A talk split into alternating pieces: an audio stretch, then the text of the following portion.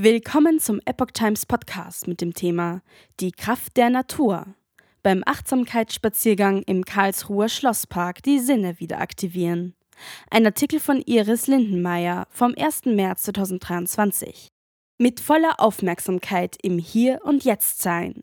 Mindcoach Alexandra Meyer nimmt Interessenten mit auf eine dreistündige Reise zu sich selbst.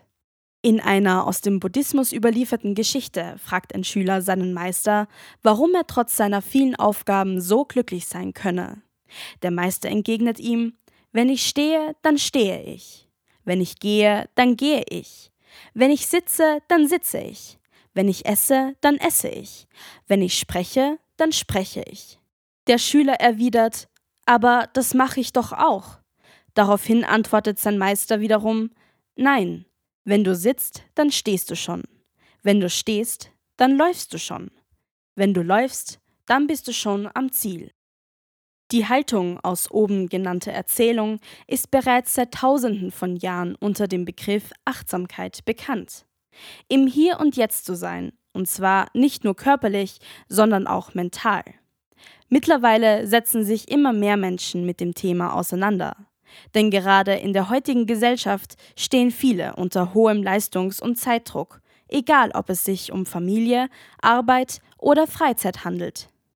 Im Genussjahr 2023 bietet die KTG Karlsruhe Tourismus GmbH mit Achtsamkeitstrainerin Alexandra Meyer erstmals die Möglichkeit, auf einem Spaziergang durch den Schlosspark Karlsruhe bewusst zu lernen, wie man entschleunigen und dabei seine Sinne nachhaltig in den Genuss bringen kann.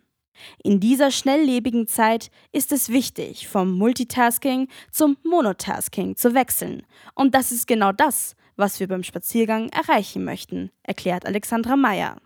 Die Sinne wieder aktivieren. Riechen, fühlen, schmecken. Für die Wellness-Trainerin trägt jeder Mensch die Lösungen zum persönlichen Wohlergehen bereits in sich. Für sie selbst ist die Achtsamkeit zu einer Lebenshaltung geworden. Im Gespräch gegenüber Epoch Times erklärt die 53-Jährige, dass dies aber auch nicht von heute auf morgen funktioniert.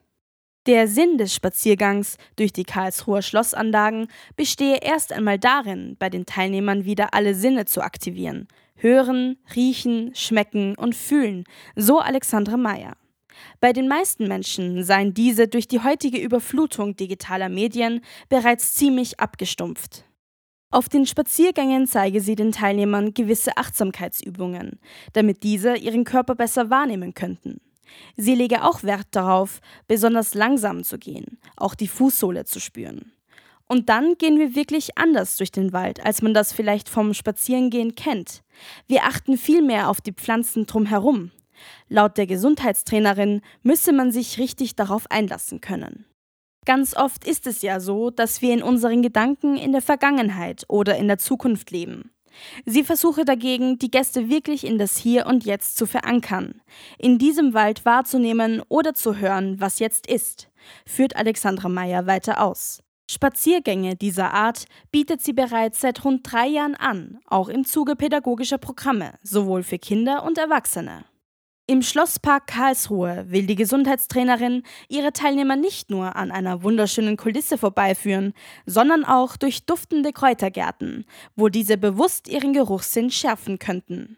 Eine weitere Übung sei zudem, langsam und bedacht eine Rosine oder Praline zu essen. Die Rosine wird erstmal angefühlt und angeschaut. Dann legt man sie auf die Zunge und schaut, was da alles im Mund passiert. So würde man genau überlegen, was man da schmecke, ergänzt die Achtsamkeitstrainerin. Mit dieser kleinen Übung wolle sie, dass die Teilnehmer das Essen wieder bewusst wahrnehmen, langsam essen, nochmals kauen, dieses Riechen und Schmecken wieder bewusst in ihren Alltag aufnehmen. Ich finde es immer ganz schlimm, wenn ich auf der Straße sehe, wie viele Menschen während des Gehens irgendetwas essen, so Meyer. Positive Wirkung der Natur wissenschaftlich bewiesen. Dass die Natur und vor allem der Wald eine positive Wirkung auf die Gesundheit hat, wurde bereits in unterschiedlichen wissenschaftlichen Studien nachgewiesen.